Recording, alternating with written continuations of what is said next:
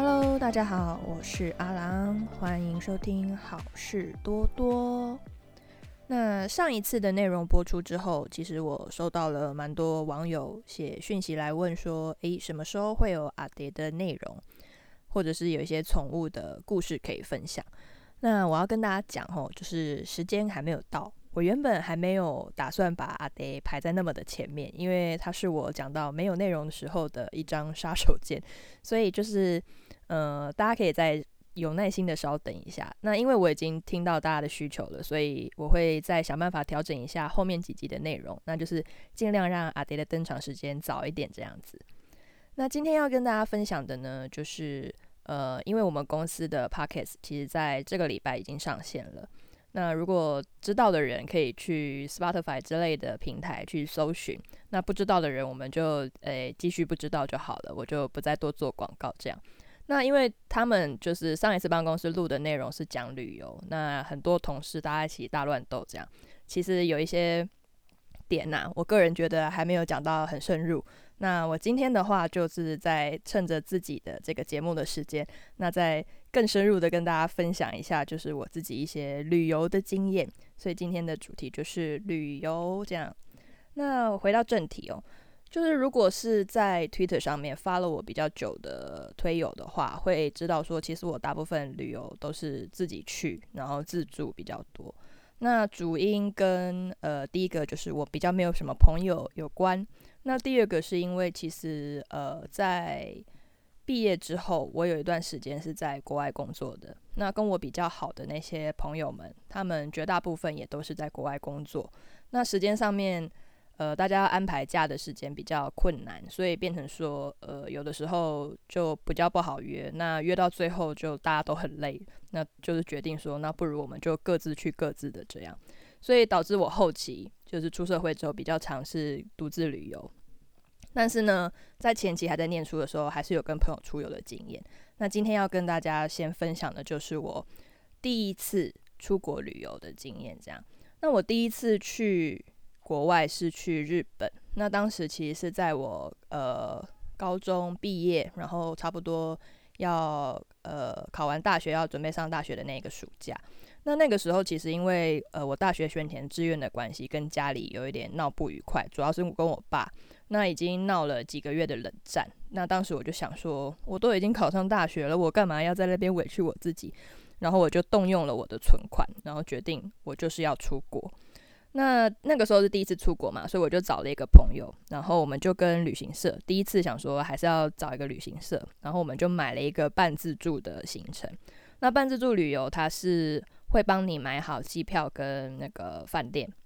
然后呢，它有前三天是。跟着团的，就是会有导游，会有游览车。那后面好像有一天半还两天的时间，是你可以自由的去旅行。这样，那就是最后等到要回机场那一天的时候，会又有导游跟游览车帮你从饭店接到机场，然后大家整团一起搭飞机。那其实中间的整个过程就是非常的普通啦，就是你可以想象，就是跟团，然后呃，大部分的行程就是第一次去日本的观光客会走的行程。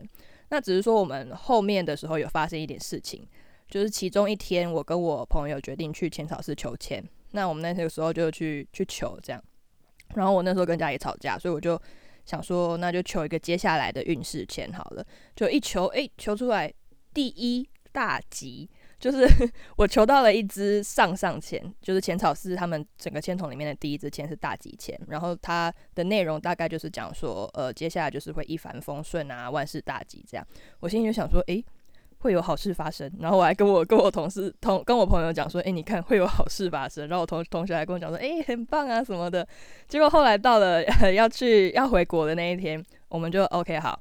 上了游览车，然后跟导游拿了机票，然后导游还在跟大家讲说：“哎，几点要呃出发到那个登机口哦，大家记得。”然后我们就嗯嗯，好好好，都知道，两个人都知道这样子。结果我们就哎很顺利的也过了海关，然后过了海关的时候，我们身上还有一些零散的日币这样。然后我们就想说，诶，都要回台湾了，应该也不会用到这些这些钱了。那你要再换回台币的话，那个汇率这样兑过来兑过去，很很亏啦。我们就决定在免税店把它全部花光，当了一回凯子，就在那边狂买爆买一波，然后吃了好吃的东西。那后来我们买完的时候发现，诶，还其实距离那个登机还有一点时间。那我们又怕会出状况，因为两个人都是第一次。那我们就想说，好，那我们就去登机口附近，刚好有一间咖啡厅，就在登机口旁边。那我们去那边喝个咖啡。然后我的朋友也说好。然后我们就进了咖啡厅。就进了咖啡厅之后，它那个里面有一个很大的落地窗，就可以让你看到外面停机坪的样子。然后我们就看到，哎，登机口旁边已经有一一架飞机了。我们两个就在那边狂拍照，想说，哎，第一次出国没有看到那么大的飞机过，然后就一阵狂拍，拍它飞走的那个画面，就哦哦，原来飞机飞走是这样子的感觉。然后呢，等着等着，想说，哎，好像时间好像差不多，我们可以去去那个登机口了。结果一走过去，半个人都没有，就是刚刚登机口明明超级多人都在等的，结果我们过去的时候发现，哎，怎么半个人都没有这样子？然后我们就想说，诶，是换登机门了吗？他两个人还在那边就在讨论说奇怪是怎么回事的时候，就远方就远远看到有一个那个梳着包包头的那个地勤人员就跑过来，小跑步，穿高跟鞋，咔咔咔，日本女生这样，他过来然后就用英文跟我们说：“我找你们很久了。”然后，然后那个气氛很尴尬，是因为就是你可以看到他就是感觉得出来他有点不爽，有点不耐烦，然后流汗很热，但是他又挂着那个微笑。就是我们就乖乖就跟着他，然后护照啊什么的，就那些章就是被海关处理掉。这样到了里面之后，我们两个就很紧张。那时候才意识到说，哦，原来已经飞机飞走了，我们两个错过飞机了。所以我们就问地勤说，那如果是这样子状况的话，我们要重新买一张机票的话，要多少钱？然后那地勤就跟我们说，呃，如果以这样的状况，你们要重买机票的话，临柜一张是七万块台币。我跟我朋友就傻了，我想说七万块台币，七万块台币大概是我家那个时候差不多应该可以算两个月的生活费了，因为我家也不是什么有钱人家，就是小家庭这样子。然后我心想说，哇干，完蛋了，死定了！我就只好打电话给我爸妈讲这件事。然后我爸那时候一听到我们在冷战，可是我爸听到他还是很紧张，他就跟我妈讲说他想要买机票来日本。还好我妈有阻止他，因为那个那个状况下，你买机票来日本也也帮不上任何忙。那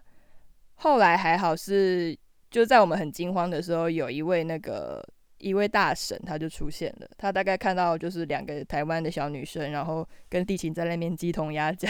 然后很需要帮助的样子。反正他那个大婶就过来，就很很严肃，也有点紧张，在问说发生什么事这样。那后来我们才知道说，原来他是一个常年在台湾、日本两地跑的导游，他已经算是退休了。那日文非常好，所以他就帮我们询问。那问一问之后呢？他告诉我们是说，就是建议我们去跟我们的旅行社讲说发生这件事情。那如果需要的话，就打外交部的那个求助的电话，他们都会协助说看怎么样去做后续的处理。所以我们那个时候就打电话给旅行社，那旅行社他就是后面就开始帮我们跑一些流程。那其实最重要的问题是说，当天我们错过那一班飞机之后，后面是没有飞机再回台湾的，要等到隔天。那我们。大家如果还记得我刚刚前面讲的话，我们身上已经没有钱了，就是我们已经是一贫如洗的状况了。那当时因为小女生，其实我也没有什么，也没有信用卡这一类的东西。有啦，身上有一张 Visa 金融卡，但是呃，因为那个时候不太习惯用这种支付方式，所以其实当时是想说能能够不用就不用，因为不了解嘛。所以我们当时就很紧张，想说哦，我身上没有钱了怎么办？然后我也很老实的就跟那个阿姨说，哦，可是我们刚刚已经在那个。就是出海关之后，已经在免税店那边把钱花光光了。然后那阿姨就很气，那阿姨就说：“怎么会这么这么的这么的不小心、不谨慎这样子？”然后我们那个时候因为很紧张，我一紧张的时候会想要乱动，我就被被那个阿姨骂，因为阿姨就说：“你跟日本人讲话说不可以这样子乱动，你要站好。”然后我就只好哦好乖乖乖乖站好，然后整个被骂的跟狗一样，就是。对啦，可是那个阿姨人真的很好，因为她后来有有借我们钱，就她大概借我们好像两三千块台币左右的日币这样子，大概一万块日币左右，她就借我们钱，然后让我们可以去吃点东西，不用挨饿。那其实机场那边的反应，地勤也都很亲切，就是除了除了那个找我们的地勤有点不爽之外，其他地勤就是有问我们说，那需不需要帮我们安排旅馆让我们过夜啊？可是你知道我们就是干了这种蠢事，就是已经很。基本上已经很愧对愧对大家了，所以就是也不敢乱花钱。那我觉得其实那个浅草寺的那支签也还算是蛮准的，因为我当时跟我爸在吵架嘛。那有的这件事情之后呢，就是算是很和平的就默默的把吵架这件事情带过了，所以其实签还是有准的啦。后来还有几次我去日本自助，是住在那个推友杠杠家，因为他那个时候在东京念书。那我第一次去住他家的时候，好像是跟小鹿一起去的。那那个时候其实我们两个人都有点被吓到，就是说一进杠杠家，然后你就看到他家哇，就是那种 很 fancy 的那种公寓，然后一进去就桌上就摆了那个。两个毛巾都是两组，他帮我们准备了很像旅馆那样子，用竹篮子装着，就是两组毛巾、两组盥洗用品。然后我们两个就 傻眼，想说：“哦，这是什么高级旅馆吗？天哪！而且不用钱。”然后就是我们就整个带了一些伴手礼过去而已，然后完全没花到任何的住宿费，然后就住的就是简直就是很豪华，像是五星级饭店那样子的感觉。所以我们非常的感谢感谢杠杠，就是可惜他现在已经回台湾了。就是如果以后你还有要去哪边念书，记得要再跟我们讲哦，我们会过去。拜访你的那跟小鹿出去那一次，我其实那次是去赏樱，但是我已经有点忘记，因为那个时候那个时间点其实好像不太对。那一年的樱花比较晚开，所以我们去的时候基本上就都没有樱花。然后我的印象只剩下小鹿从头到尾就一直在念我说为什么要找这个时间来，为什么要再挑这个时间点来，然后都没有樱花，我要拍什么？就整个很会抱怨的唧唧歪歪的，然后。哦，对，后来后来还是有在跟他，好像还有再去第二次，好像也是赏樱，但是就有比较顺利一点。可是我第一次，我那个强烈印象就是留下小鹿很会唧唧歪歪这件事情，那就成为我一个旅行中的回忆。那到后来的时候，其实我还有在跟朋友就是在访日本。那还有也有带我妈去去过京都，就是自己带我妈妈，然后跟我两个朋友去京都。那其实老人家也都还蛮喜欢京都的。可是我妈有跟我反映，因为我们那时候好像是去一个礼拜，她有跟我讲说，其实到了后面几天，她已经看神社啊，已经看得非常的非常的腻了。这样，那我们那个时候的行程就是跟所有观光客一样，就是我们也是在京都停留，然后去几天大阪，然后又去奈良那边喂喂鹿这样子。那我那个时候在大阪的时候，其实我当时去是跟一群福友去的，所以我们那时候其实想要去，好像是去梅田那边去买一些本本。那但是我又不可能把我妈甩在旅馆里面嘛，所以我们就只好带着她一起一起去买这样。那可是因为要买本本，就也不太方便带妈妈进去店里面，所以后来我就把它安置在就是。附近的麦当劳里，但是我那时候因为很急着要去买，就是已经杀红了眼了，所以我就真的是把它带到麦当劳那个定点，然后把它放下来，然后跟他说你自己想办法，然后我就跟我朋友去去买东西这样。那我妈也也蛮争气的，她是一句她是完全英日文都不行的人，可是她就是当时被丢在麦当劳之后，她就自己默默的去点了餐，然后就安安静静的坐在麦当劳里面吃东西，然后度过了一个呃还蛮舒适的一个短暂的下午这样子。那后来我其实，呃，有事后检讨，觉得自己这样子不太对哈。就是虽然是带长辈出门，有朋友在，可是也不能这样把妈妈就这样说丢就丢在那边。尤其我妈，其实老人家他们其实很喜欢，就是看到新奇的东西会不打招呼的就先走过去，所以后面就是很难找到人。那我当时其实到了后面几天的时候，我妈又一直在犯这个问题，我有点失去我的耐性，所以后面我基本上就是。我妈如果消失，我也有点懒得找她。然后都是我朋友很紧张，说阿姨阿姨不见了，然后我朋友就会去找这样。所以我就觉得，诶，其实如果有带家人出门的话，带几个朋友一起其实还不错。就是朋友有的时候会帮忙 handle 这些事情，就是挺好的，挺好的这样。那到后面的话，就是有一次啦，就是还是有跟我那个北京的朋友一起去东京这样。那我们那个时候就是也是去池袋狂买一波。那池袋嘛，就是动漫仔都爱。我那时候已经买到，我很印象很深刻。我那时候去那个去东极首创馆买东西，卖玩具的那个楼层，然后我就看到那个魔物猎人出了很多模型，就一阵狂买，这样，然后买了很多。买到就是店员说，哎，你可以抽奖，然后就就抽。然后另外一个我我印象很深刻是是两个男店员，一个男店员他就跟我说可以抽奖，然后旁边有另外一个男店员看到我在抽东西，他就飘过来，然后就很好奇，两个男生很可爱，他们两个男生就叠在一起在看我看我抽奖这样子，然后我就摸摸摸，抽起来抽出来是一个好像不知道是几等奖，但是是一个魔物猎人的，就是有点类似水晶奖牌那种那种奖牌。他们就把那个交给我，然后就跟我讲说恭喜你这样子，然后就一阵拍手，然后我就很尴尬，我就想说到底是怎样买东西买到被店员拦住在那边拍手，然后就是跟他们讲说谢谢谢谢，然后离开的时候那两个店员居然跟我鞠躬，就是如果有去过就是池袋那边的。朋友，他们因为如果你们有去那个东极那个消费的话，其实店员就是跟药妆店店员一样，结完账你就就拜拜了，还跟你鞠躬干嘛？但那两个男生就当时不知道在想什么，反正就是很有礼貌。因为我那时候也是日文还有点破破的，就是也听不太懂他们到底在恭喜我什么。我只知道说，哎，应该是恭喜我抽到了某个奖，但是。有没有需要？就是还是我消费力真的很惊人，有消费到他们必须要鞠躬这样子。就是他们两个也很可爱啊，年轻男生就跟我鞠躬，然后说拜拜这样。那我最后是没有把那个奖牌带回家的，因为它实在是太太重了，所以我就把它放在那个就是民宿，诶，也不是民宿，我们那时候是住青年旅馆，放在青年旅馆的那个床头。那不知道后面青年旅馆怎么去做处理，应该是应该是丢掉了吧。推有没有在东京住之后，我其实后面就是住在品川。那品川那边很多那种商务旅馆，然后相对的那边旅馆比较老旧，可是也比较大。所以如果喜欢住比较大的旅馆的人，其实住品川是一个还不错的选择。那只是说，那附近的餐厅好像大部分都是那种西式的餐厅，所以你没办法吃到说很到地的食，很到地的日本的料理啦。然后那附近还有一些超市类，就是那种地铁站底下的超市，所以你还是可以买到便当。但是如果你想吃就是日本料理的话，可能品川就是否商务客的，那比较没有什么餐厅可以挑选。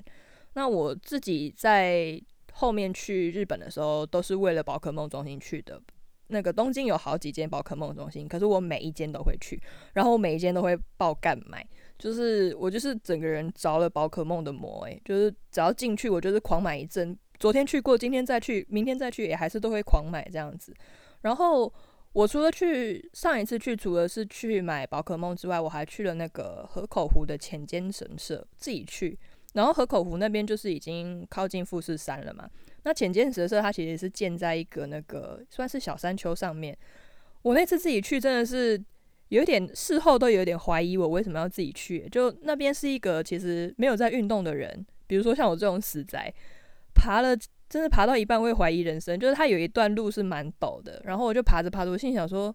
天哪，我还要再爬吗？就是我干嘛要来这边受罪？就是我我干嘛要来河口湖，然后在那边爬山？我又不是为了爬山来的，我只想拍美美的照片呢。可是因为我就是没有做功课的人，所以我不晓得说原来前间泽这需要走一段。然后可能部落客们的体力也都很好吧，所以没有人跟我有一样的困扰。我就是走到一半的时候才觉得天啊，我要死了！但是又想说。都来了，然后不去，难难不成下次还要再来爬一次吗？我都已经爬一半了，所以后来就是以这样的心态，就是想说，哦，不行，我都已经来了，我大概这辈子也不会再来第二次了，所以我就咬着牙，然后硬爬，爬到就是大家看明信片的时候会看到有一个小小的类似像塔一样的东西，然后跟。富士山的那个景，我就爬到那边，然后取了不少照片，然后心里想说：“OK，好，我已经对得起我自己了。”然后我就怡然的离开这样子。所以其实我在河口湖也没玩什么，就是去爬那个爬的要死，然后在我脑海中留下深刻的印象。现事后回想起来，会发现其实我旅游的时候都是靠着这种就是 有点痛苦的记忆，在在作为一个记忆点，成为旅游的回忆这样子。我之前也有自己去过冲绳。那冲绳这个地方，我必须要先跟大家讲一下哈。如果说你不会开车，然后你又是自己一个人去的话，那我给你的建议是。就不要去好了，就是因为冲绳并不是一个适合，我觉得不太适合一个人，然后以不开车的方式去哦。因为之前我要去的时候，其实我有先跟我在日本我的一个日本朋友报备。那那个日本朋友，我都叫他熊本妹，因为他就是熊本土生土长的熊本人这样子。然后他那时候听到我要去冲绳的时候，他就说。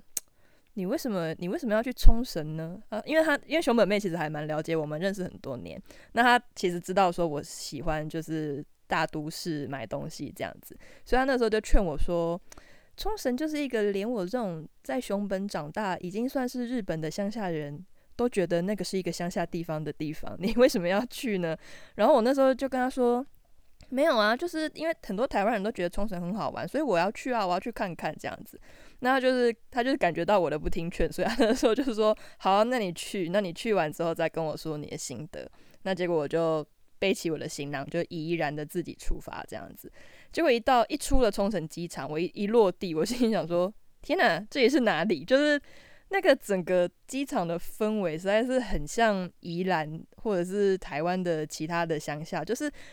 你你出去你会觉得你好像没有出国，就是那个画面啊，那个风景都太熟悉了。然后机场也就这样小小的，是一个国内机场。然后一直到你到冲绳市区，他们那边不是有一条大街吗？它那个大街的。就是纪念品店的整个概念，完全就是跟垦丁大街是 如出一辙，就是同同一个同一个概念呢，就是每一家都卖一样的东西，然后都价格差不多，或者是此起彼落这样，就是就你会觉得说，嗯，好像没有出国的感觉啊。然后反正那个时候我在冲绳，因为不会开车的关系，所以我是搭他们的观光巴士。那观光巴士其实。呃，它往北到中北部，一直到他们那个美丽海水族馆都有都有站点这样。那我那个时候就一个人去了美丽海水族馆。那我必须说，一个人去美丽海水族馆实在不是一个很明智的 选择，因为其实你一进人，你就会发现，哎，前方怎么四面八方全部都是情侣啊，不然就是那种学校的学生啊、同学朋友或者是家人家族这样子，然后就只有我一个是一个人。我心想说啊，算了，我一个人就一个人啊。只要是自己出游的时候，我就会变得胆子很大，因为我就是基于会觉得说，哦，我既然都来了，我必须要体验看看的心，我会去这样子，就是去尝试每一件事情。那反正那个时候我就看到那个入馆的地方有一个纪念品拍照，呃，也不是纪念品，它就是跟吉祥物拍照的区域。那那个区域就排了蛮多人的，然后前面我前面当然就是都是情侣、家人这样子。他那个拍摄区域比较特别，是摄影师会要求你喊他们的口号，就是冲绳当地的口号，然后你要学狮子吼。那前面就是大家都很自然啊，因为朋友一起嘛，大家就比较不会觉得不好意思。可是到我的时候，因为就只有我一个人。我不晓得大家怎么看呢？就是 后面的观众、后面的那些民众，然后跟摄影师，他们就有一点就是诶，想说怎么会只有一个人？然后摄影师就就摄影师还算蛮正，他就说呃呃好，那没关系，那你就就麻烦请你开始开始喊那个口号这样子，请我开始我的表演。然后我就在现场就这样子学那个狮子，然后就这样吼这样。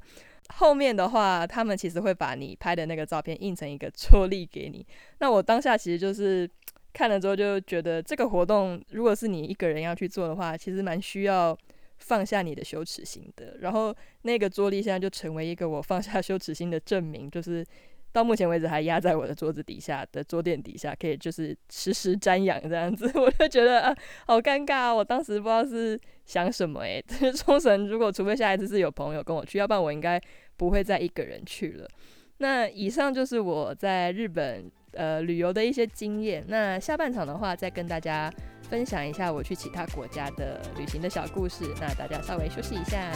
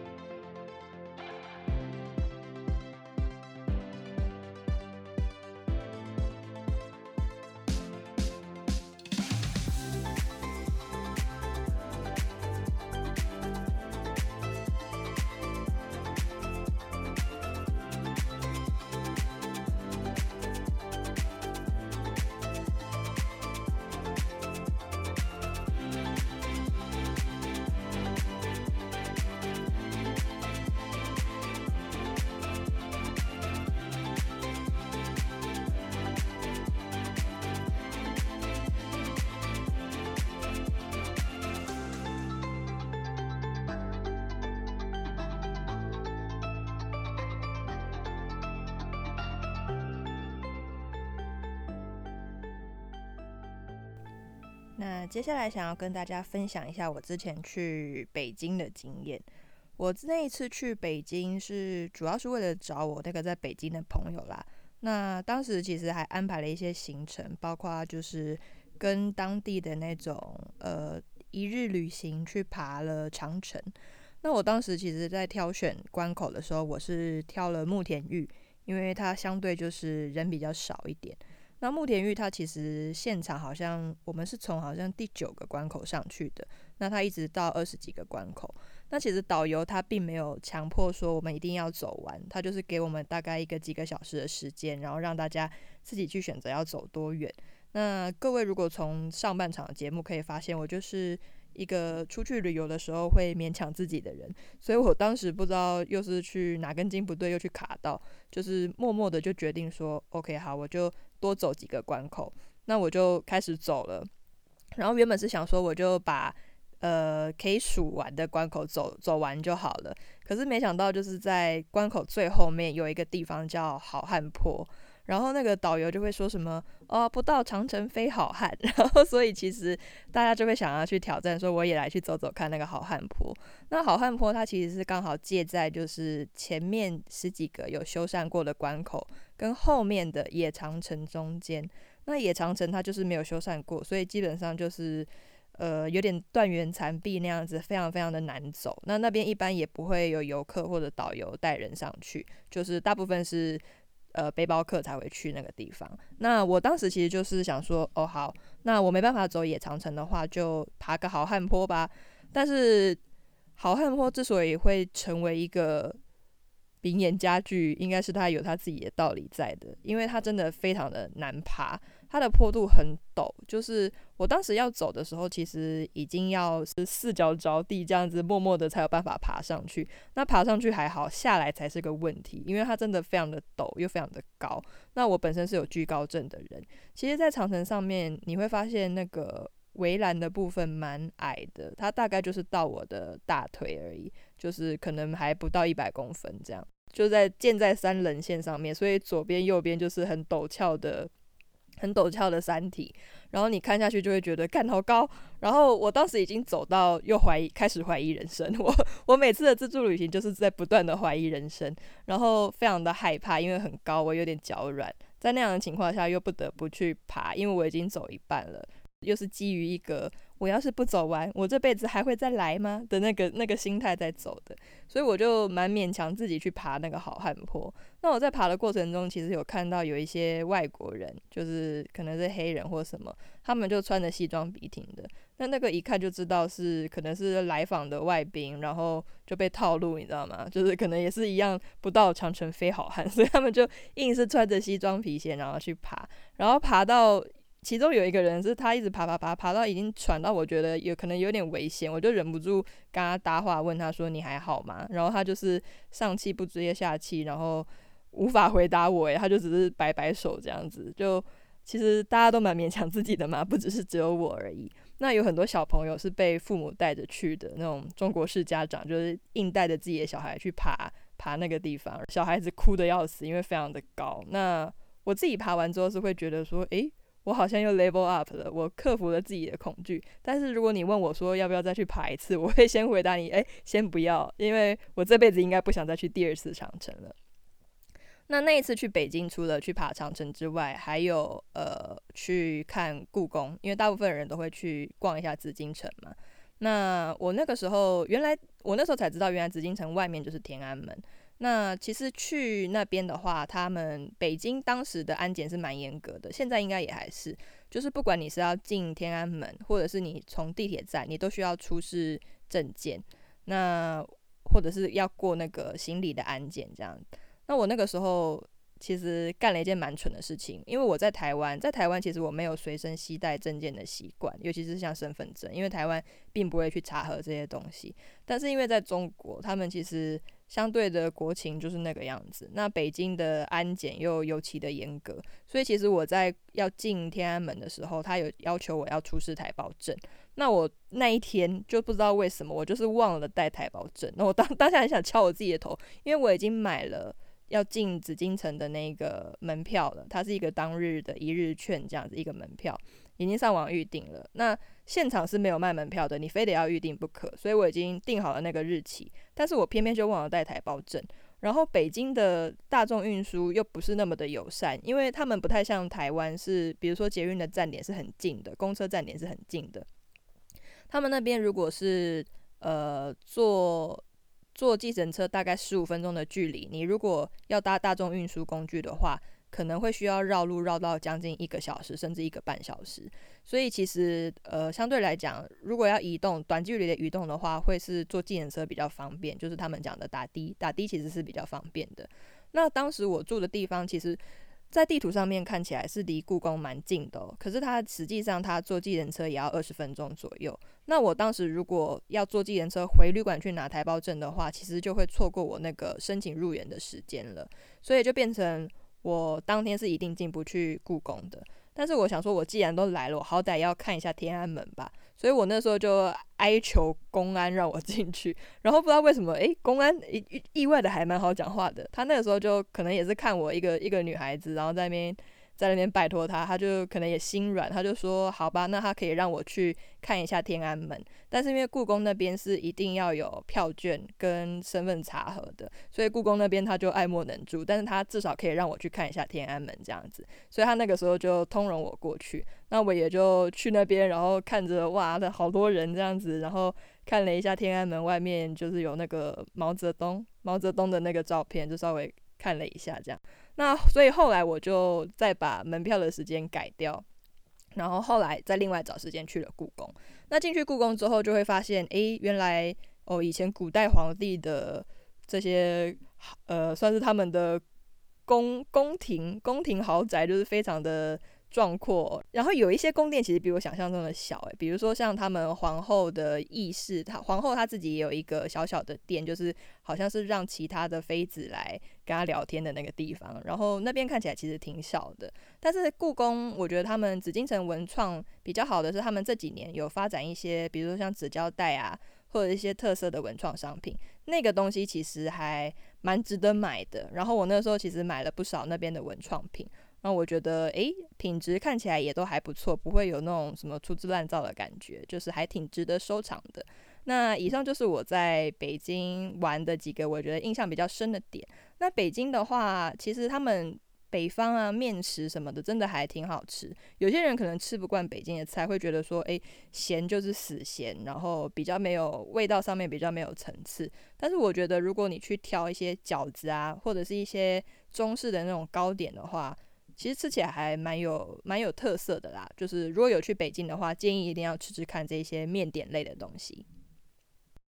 那另外除了北京之外，我其实还有去过泰国的清迈。那清迈的话，想跟大家分享一下夜间动物园。就是大家一开始去清迈的时候，应该十有八九都会去夜间动物园。但我觉得夜间动物园，你要去夜间动物园，真的是要有一定的胆量哦，并不是说那边的。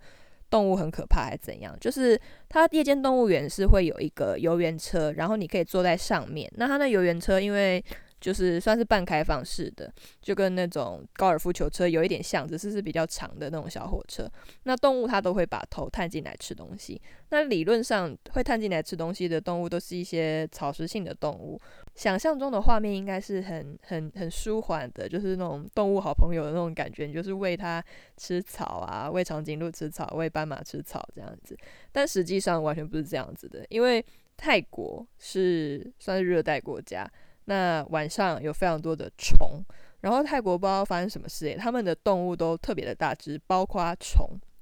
那你如果是坐夜间动物园的游园车的话，他们为了要让游客看得清楚，是会点灯的。那点灯、下夜、虫这三件事情合在一起，就是一场灾难。就是我们那个时候在过程中，你就会听到整车全车的游客都在尖叫，尖叫的点就是因为。有差不多跟手掌一样大的鹅吧，然后大概有数以百计甚至上千只，就是不断的在往游客身上冲，然后所有游客都就是疯了，就大家就是互相的压住彼此的身体，因为实在是太可怕，那个虫一直往脸上冲过来，往任何就是。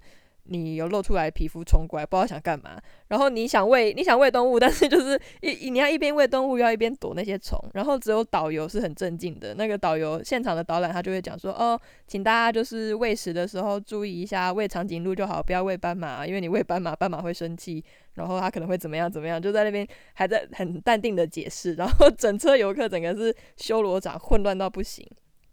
所以这个就是我在泰国玩的一个一个经验啦。我会建议说，你要去夜间动物园可以，但是如果你不怕虫，你再去。如果跟我一样很怕虫的话，去那边真的是会又会开始怀疑人生。我发现我好像自助旅行的时候很常在怀疑人生，不知道为什么。哦，另外有一点要注意就是，你去夜间动物园的时候，它的入口处一样会有那个吉祥物跟你拍照。那那个吉祥物拍照是要付钱的。我当时不知道，我看到有那种穿布偶装的白老虎在跟我招手的时候，我其实就不宜有它的靠近。我想说，哎，就拍个照嘛，就是哎很 friendly 啊，这个这个动物园怎么那么友善？然后结果没想到拍完的时候，因为它搭着我的肩拍照，结果拍完的时候我就想要走，结果就被夹住，那个老虎很用力的。搂着我的肩，然后我就无法离开。我想说，干到底怎么回事？然后我就叫我朋友说：“快来救我！”结果我朋友后来就是花钱了事，这样子，大概付付了一百块吧，一百块两百块泰铢给对方，才结束就是这个这个拍照。那那个拍照是没有洗出照片的，他就是让你用你自己手机拍这样子。所以就是大家如果去了夜间动物园要注意啦，就是会有这种拍照的强制收费的一些一些景点这样子，大家要小心这样。对，那泰国清迈的话，我们那个时候其实还有稍微坐他那个巴士到清莱去看白庙。那白庙它蛮特别，它就是一个艺术家，然后把整个庙弄得纯白色，然后去雕塑一些地域的景致这样子。那我会觉得印象比较深刻的是从清迈到清莱这一段中间的车程，其实它走的是山路，你们坐的会是巴士。那它那个路大概就是。差不多只够两台车，两台巴士很近很近的交车，所以其实我们去的时候虽然没事，可是在我们的下一班下一班巴士有发生车祸，就是这个点还是要比较小心的，因为泰国那边他们车速都很快，不知道为什么。那在青莱那边的话，我们其实。清来不用排太久，你大概排一天，一天的时间其实就够。但是我们当时就是排了两天一夜。那到第二天的时候，我们就有试着去坐当地的那个小巴士，再往市区稍微逛一下。泰国的巴士是有车长小姐的。那那个时候其实我们在找站点都找不到，就想说在路上看能不能上车。然后那个奇怪，他们车长也很也很也很可爱，他看到我们在远远对他招手，那车长小姐就从车子探出身子来。很妙诶，很危险，他就他就整个身子这样探出来，然后向我们招手说 “come come come”，然后我们心想说 “come come” 是什么？这是怎样？然后我们就跑跑跑跑跑，然后他真的就是车子完全没停，就只是开的比较慢，然后我们就这样子用跑的跑上车，然后上车之后，那个车长小姐就跟我们打招呼什么的，就整个就是泰国人的那个民情是你会很喜欢，就是很友善。虽然说有一点有一点地方可能会让台湾人，尤其是住都市的台湾人，可能会觉得说，嗯，这样子这样子好吗的的感觉。但是其实大致上面你会觉得，就是这就是东南亚的国家的展现出来的一个风土民情啦，就是非常的热情，让人觉得很舒服这样子。对呀，所以。泰国清迈我是觉得还蛮好玩，反而曼谷我没有去过，就是希望下次有机会可以去曼谷。那我那个时候去清迈的时候，其实因为太喜欢了，因为那个气候其实非常的宜人，它算是算是相对地势比较高的地方，所以夏天并不会热诶。然后我那个时候每天就是疯狂的喝泰式奶茶，我觉得泰式奶茶真的好好喝，我一天可以喝三三到四杯吧，就是喝的很夸张，喝到那个时候那个店员他就是。因为吃饭其实可以点点泰式奶茶嘛，那他那个时候就是看我喝喝喝，他就干脆后面就直接给我一壶，这样让我自己在那边慢慢倒，就是 还蛮有趣的。那我那个时候因为太喜欢太喜欢泰国了，清迈那边当时我去的那个时候还没有那么多游客，台湾人也是呃零散的几个。几个游客而已，所以那时候我稍微去看一下那边的房价，想说，诶，要是以后退休的话，搞不好可以搬来泰国定居。然后发现那边的房价还蛮便宜的，那边一栋透天大概两百多万台币而已。所以，诶，如果有想要置产的话，可以考虑去那边。虽然我不晓得，就是近年在开发，然后好像听说前几年陆客有比较多，在那之后房价有没有飙升是不知道啦。但是至少就我去的那个当下，就是。就还蛮好玩的，然后人都很亲切，整个住的步调啊，那边算是比较文艺的感觉，所以那边会给我一种就是很有格调。然后包括像它的夜市，它虽然有卖一些呃吃的喝的，但是它夜市卖最多的居然是油画，就是很多艺术品它其实是放在地上在那边摆摊，是真的用画的，一张可能就是卖你一百块钱这样子，你就可以把别人亲手画的东西买回家，我觉得还。挺不错的，如果是喜欢这种就是译文类的东西的，其实去泰国玩很适合，风土民情也很有趣，然后东西又好吃。泰国东西真的是好吃，我我非常喜欢吃辣，然后也喜欢吃甜的东西，所以那边就是我觉得就是那种命中注定的国家吧，就是非常想要在有机会等疫情结束之后，很想要再回去回去一趟。因为我我刚刚不自觉讲了回去。那如果是台湾的话，我之前有跟朋友去过澎湖。那我那一次去澎湖的话，是去参加花火节。我非常推荐大家一定要去看花火节。那花火节的话，开幕跟闭幕，我觉得是最最值得看的。那另外就是，如果说你有去澎湖看花火节的话，建议一定要买一个行程，就是出海夜钓小馆的行程。因为那个出海夜钓小馆的行程会跟着花火节的开幕还有闭幕一起。如果说你刚好遇到那个时间点的话，它就是会出海，然后带你去到海上的定点之后，你可以在那边欣赏烟火。然后那是我人生少数一两次非常靠近烟火的时刻。第一次，我人生第一次很靠近看烟火是在上海，那个时候是在旅馆，当时不晓得是过什么节，所以他们有有放烟火，然后呃就在旅馆落地窗前面非常的近。那第二次就是在澎湖这一个海上，澎湖海上这个行程真的是美翻了，我就是第一次人生中第一次看到烟火就在我眼睛前面这样炸开，后面就是夜空，然后非常多五彩缤纷的光点，这样我觉得那是一个求婚的。好时机，因为在那样子的情境下，大概除了我愿意之外，不会有第二个答案了。那所以就是各位情侣们，如果有想要求婚的话，建议你们可以去参加这个行程。而且你就是看完烟火之后，其实旁边就有那个瑜伽他们准备的现钓的小馆跟一些海鲜粥，真的好好吃。我觉得澎湖也是一个。超级好吃的地方，不管是他们的仙人掌冰啊，或者是他们的海产，然后花枝也超大的，黑糖糕也超级超级软 Q，超级好吃的。然后我自己印象很深刻是他们有一个海洋牧场，就是他会开船带你出去海上，让你去吃他们好像是算是近海养殖的那个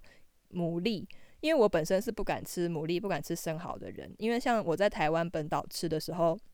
牡蛎如果不新鲜的话，它就会有那个海腥味，有一股不好闻的那个味道。但是在澎湖吃完全没有这个问题，它就是超级鲜甜。我那时候吃的超多，我以前是完全不吃的，可是我那一次就自己这样子烤，烤了好多。它甚至不需要沾任何的酱料，你就是稍微的抹一点盐巴，或者是说你甚至不抹盐巴都可以，直接吃，非常的甘甜，然后又多汁肥满，就是。我那时候真的是吃到疯掉诶，我澎湖我那时候去三天两夜，然后在澎湖那边就是一直一路狂吃。但是如果你是不喜欢水上活动的人，你可能就要考虑一下去澎湖的时候需不需要报水上活动的项目。因为我那次是跟两个朋友去，那我那两个朋友去，他们的目的就是要。水上活动，但是我本身是非常怕水的人，可是我就是很有义气，我就舍命陪朋友这样子，还是陪他们去玩了香蕉船跟一些简单的水上活动。那香蕉船，哦，香蕉船实在是，香蕉船实在是一个很妙的东西，因为有玩过香蕉船的人会知道，其实香蕉船的精华就是把人给甩下水。但是因为我非常的怕水，我小时候有差一点溺水的经验，所以导致我水其实只要过小腿肚，我就有点受不了了。那我那时候玩香蕉船的时候，就是穿了救生衣，然后抓着那个小小的把手，因为他就是为了要把人甩下去，所以把手都设计的特别的小。但我就是唯一船上没有被甩下去的那一个人，因为那个教练一直想尽办法哦，怎么样去左转右转，把人都甩下去了。可是我因为求生意志太强了，所以我就死死抓着那个香蕉船的边缘，所以教练怎么甩都没有甩下去。最后他就他就放弃了，我就是成了全船唯一一个身上是干的人，然后其他人都在海海下面，然后等着教练去捞这样子。那我是一直到第二天才实际有真的碰到水，尽管我第一天一直在海边玩哦，可是就是因为我求生意志强烈，所以其实我都没有摔到海里面去。一直到了第二天，我们出发去浮潜。那那个浮潜，它不是在海海边，它就是要需要开船出去一段一段距离这样子。那那天偏偏风浪又有一点大，所以我们就开船出去之后，就是每一个游客就像下下饺子一样，就一个一个跳到水里面去。那我朋友会游泳，所以他们就一下去之后就如鱼得水，就直接就游出去了，然后再游回来，然后跟我很兴奋的跟我讲说，哦，底下有很多珊瑚跟鱼哦，好漂亮什么的。然后我朋友很开心讲讲讲讲，然后讲到一半之后就发现我脸色不对，他就说，诶诶诶，你怎么你你还好吗？这样。就是因为我真的太害怕了，所以我当时一下船，我就扶着船的船身，就扶着那个船壁这样子。偏偏那天风浪又很大，导致船摇得很严重。那我的我人在船边，所以我头就一直不断的在往那个船的身上撞击，跟他那个船壁上面有一些藤壶，我就一直跟藤壶在互撞，这样子很痛，我的头很痛，然后藤壶很硬，这样。其实，在那样的情况下。如果你是浮潜的话，尽量不要靠在船边，因为船的底下其实是有螺旋桨啊，一些马达类的东西。那人其实，在旁边的话，很容易被卷进去，是有一点危险的。所以我朋友那个时候看我脸色不好，他就说：“那还是你先上船。”然后我就说：“好好好，我先上船。”于是我就根本头也没有碰到水，我就只有身体碰到水，我就已经觉得哦，踩不到地，快死了。然后就这样子很惊慌的状况下，就是又在又在上船去休息。所以其实澎湖对我来讲，就是又是一个自我挑战的行程，没错，它又是一个自我挑战的行程。但是我觉得，因为澎湖非常好吃，所以如果说你跟我一样怕水的话，其实只要把水上活动的东西拿掉，那陆地的部分也还是有很多很好玩的地方可以逛。那以上就是我在澎湖旅游的一个经验。那接下来的话，诶，因为我八月底我们公司又要去 team building，那又是一个水上活动，好像是要去滑 SUP 跟独木舟。那我其实现在是又有点紧张，有点担心，因为我就是怕水嘛，所以不晓得状况会怎么样。那到时候如果有发生什么好玩的事情，再在 podcast 里面跟大家分享。那我自己这样子一人旅行也去过，然后两人、四人的也去过。我觉得独自旅行的话，最大的优点就是，呃，你的行程不用受限其他人。那像我之前其实如果有发生一些突发状况，我可以很弹性的去调整我的行程。但是同样的坏处就是，其他就是旅行中的事情不会有人帮你处理，所以你就要自己想办法去做好所有的功课。那一人旅行自由度高是优点，但是我觉得最大最大的缺点可能就是你在旅游的过程中就没有人帮你拍照，然后像有一些比较好玩的事情，你其实没有办法及时的跟身边的人分享。那可能对有一些就是呃旅行是为了要增进彼此的感情的人来讲，他就会觉得说，诶，这样子其实比较枯燥乏味。那我觉得。呃，就是在所难免啦。那如果是比较多人的旅行的话，可能你就要顾东顾西的啊，然后去呃顾到整个团体的感受，那有利有弊这样子。但是我自己这样子旅行下来的感觉，会觉得说，其实两个人是最刚好的，就是你又不用顾虑太多，然后只要两个人有共识就好。那呃，也有人可以分享旅程中的有趣的事情，然后也有人可以互相拍照。个人是建议两个人会是比较适合的选择啦，但是就是看各位喜欢人多热闹呢，还是喜欢比较无拘无束、自由的旅游的方式。